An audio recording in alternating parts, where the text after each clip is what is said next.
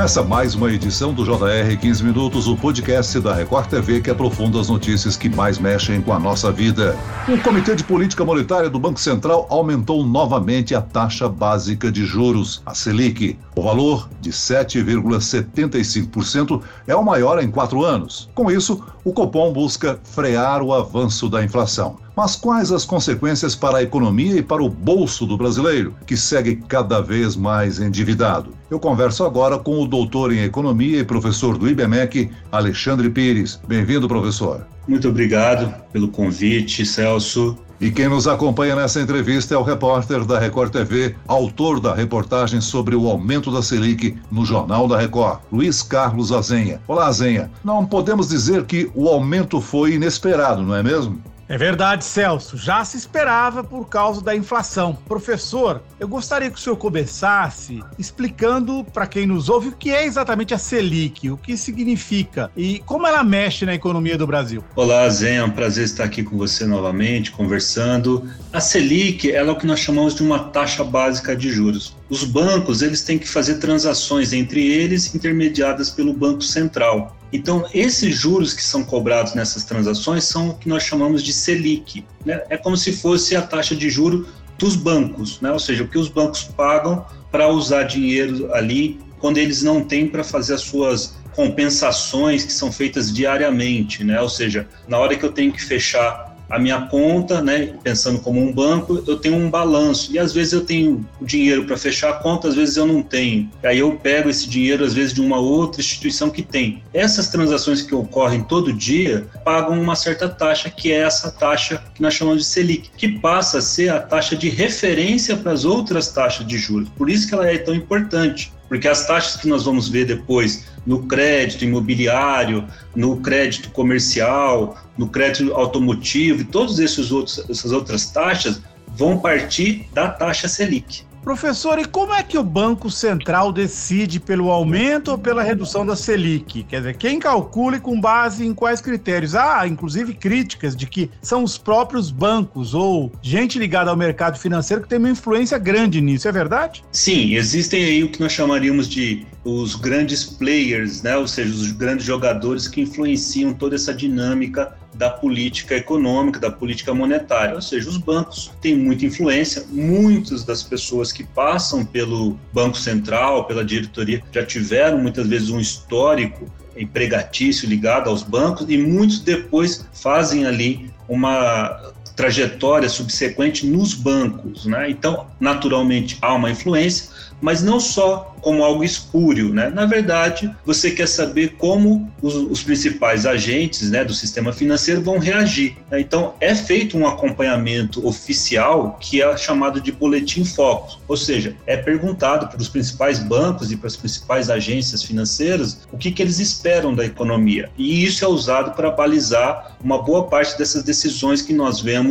tomadas ali pelo Banco Central né, na forma da sua diretoria, que nós conhecemos como COPOM, né, que é o Comitê de Política Monetária. Porém, cada sistema financeiro adota um tipo de, digamos assim, política oficial conhecida. A nossa é metas de inflação. E a inflação que eles usam é o IPCA, o IPCA bruto, do jeito que aparece para nós aí nas notícias. E aí, conforme esse IPCA varia, né, eles vão fazendo um ajuste tentando que no longo prazo, digamos, daqui um ano, um ano e meio, a inflação entre ali numa trajetória de convergência com o que é esperado pela meta. Né? Ou seja, a meta agora está em 3,75, né? apesar da inflação já estar bem acima, com uma certa margem, digamos, de 1,25, vai dar lá em torno de 5% para mais ou mais ou menos 2,5% quando ela varia para baixo. E eles ficam buscando essa meta. O problema, Azenha, é que um dos questionamentos é se o IPCA realmente capta essa inflação de longo prazo. Por quê? Alimentos alimentos são muito voláteis, energia costumam ser coisas muito voláteis, que não tem tanto a ver com a saúde da economia. Imaginem lá que a OPEP decide, como agora, não aumentar a produção de petróleo, ou seja, o preço vai subir e não tem nada a ver com a situação do Brasil, com, com os nossos fundamentos econômicos. Ou a China começa a crescer muito e aí ela começa a demandar mais combustíveis ou mais alimentos, né? ou as pessoas ficam mais em casa em razão da pandemia e comem mais. O que, que isso vai fazer? Vai gerar uma pressão nos preços de alimentos, que não tem nada a ver com a situação do Brasil. Se o Brasil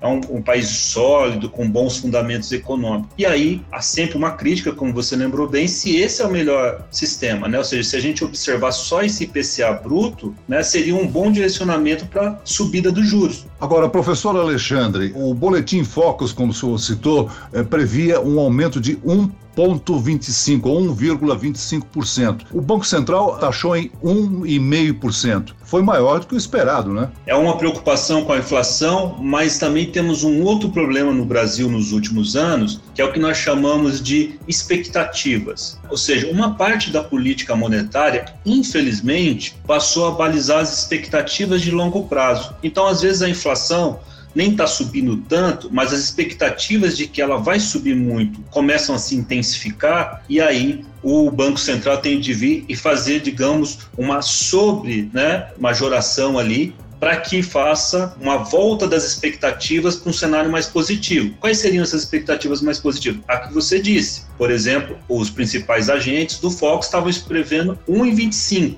né? mas o Banco Central provavelmente avaliou que esse 1,25 tendia a aumentar muito rapidamente, ou falando de um jeito mais direto, piorar em termos de expectativas. Então ele já tenta se antecipar essa piora de expectativas e sobe em 1,50, mostrando que o Banco Central vai fazer tudo o que for necessário para controlar a inflação.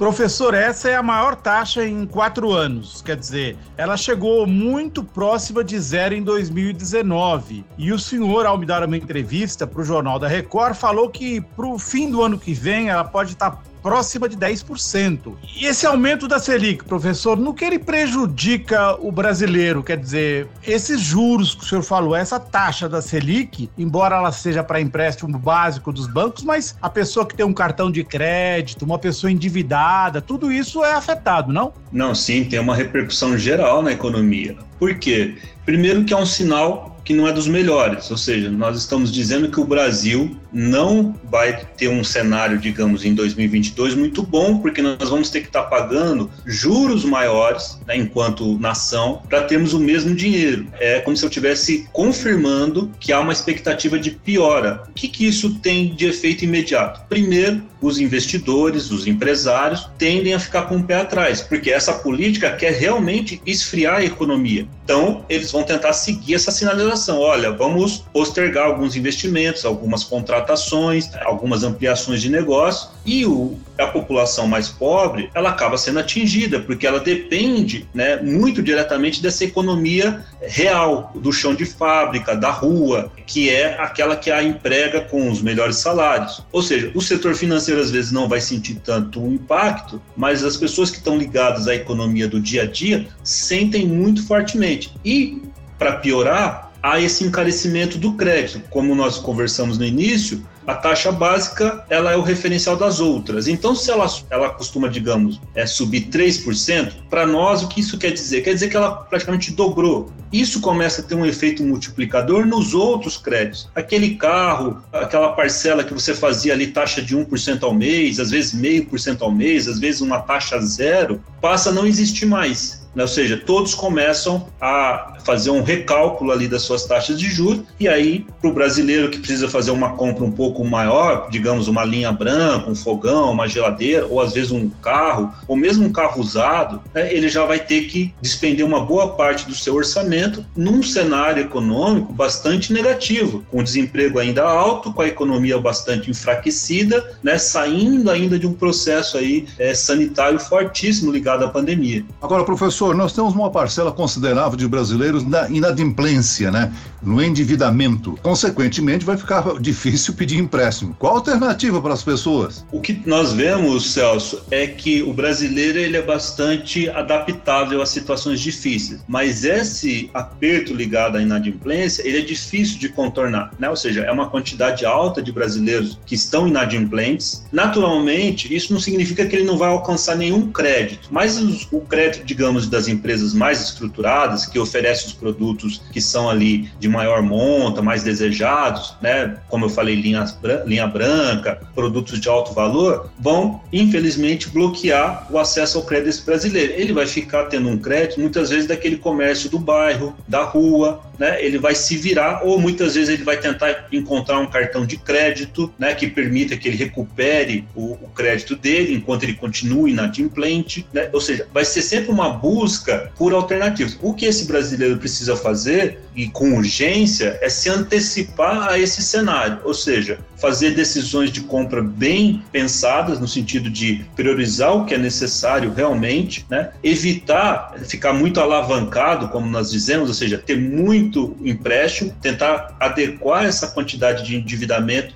ao que realmente ele vai ganhar, não ao que ele está ganhando hoje, mas o que ele espera continuar ganhando ao longo do ano. Ou seja, ele tem que ter essa visão num cenário tão incerto, tão conturbado como o de agora, uma certa visão de longo prazo, ou pelo menos de médio prazo. Ele tem que começar a pensar em seis meses, um ano, e tentar não fazer compras, digamos, emotivas, não razoáveis. De que maneira a alta da Selic freia o crescimento econômico, professor? Bom, um dos mecanismos principais é o encarecimento do crédito, né? ou seja, encarece o crédito por consumo, sim, mas também encarece o crédito por investimento. Toda as ampliações que seriam feitas, a compra de maquinários, o aumento, digamos, do capital de giro para inclusive ampliar operações comerciais, outros negócios, ou o início ali de um processo de importação, tudo isso começa a ficar mais caro. E, e os bancos também começam a ficarem mais criteriosos para liberar esse crédito que está mais caro, esse dinheiro que vai ficando mais escasso. E além disso, Celso, o que, que acontece? Esse, essa economia economia ela passa a ser uma economia muito atraente para investimento financeiro. Eu passo a querer investir o quê? Na dívida pública, tentar investir em ações, né, em investimentos, digamos, de renda fixa,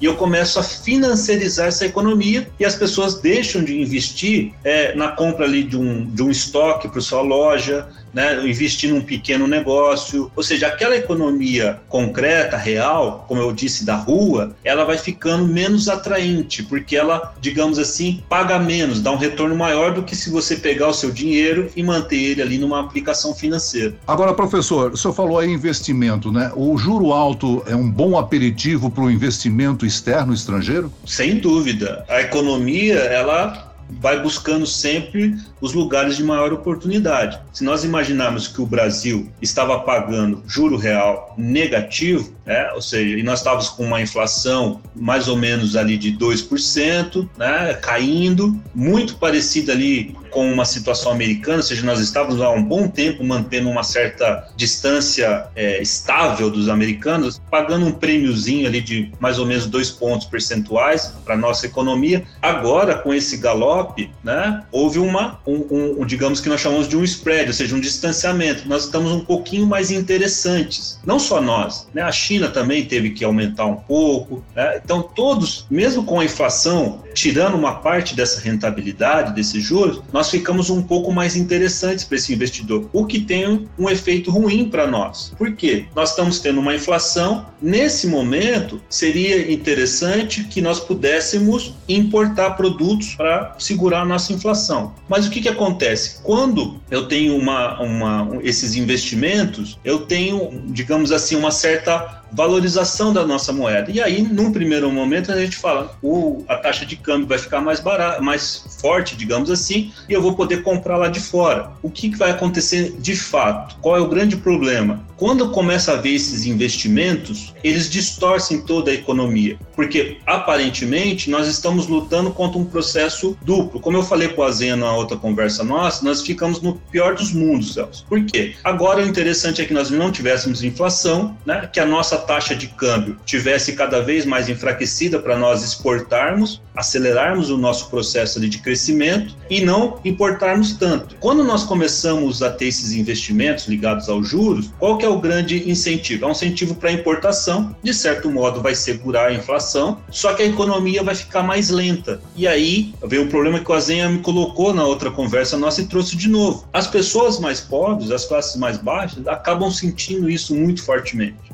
Enquanto que aqueles investidores externos e os brasileiros que também compram papéis financeiros, eles vão ficar um pouco protegidos dessa situação toda, vão conseguir manter suas rendas, vão conseguir se proteger da inflação, do enfraquecimento da economia, enquanto que o brasileiro mais pobre acaba não tendo esses meios de proteção, também acaba não conseguindo seu emprego formal. Então, o Brasil está numa situação muito complicada, que alguns chamam aí de estagflação, né? ou seja, a economia vai estagnando, não cresce e a inflação vai aumentando. Já vivemos isso, espero que é, não voltemos a isso. Muito bem, nós chegamos ao fim desta edição do 15 Minutos. Eu agradeço a participação do doutor em Economia e professor do IBMEC, Alexandre Pires. Obrigado, professor. Muito obrigado, Celso. Prazer estar com você de novo aqui, Azenha. E agradeço a presença do repórter da Record TV, Luiz Carlos Azenha. Obrigado, Celso. Obrigado, professor. Esse podcast contou com a produção de Homero Augusto e dos estagiários David Bezerra e Larissa Silva. Sonoplastia de Pedro Angeli. Coordenação de conteúdo Camila Moraes e Luciana Bergamo. Direção de conteúdo Tiago Contreira. Vice-presidente de jornalismo Antônio Guerreiro. E eu, Celso Freitas, te aguardo no próximo episódio. Até amanhã.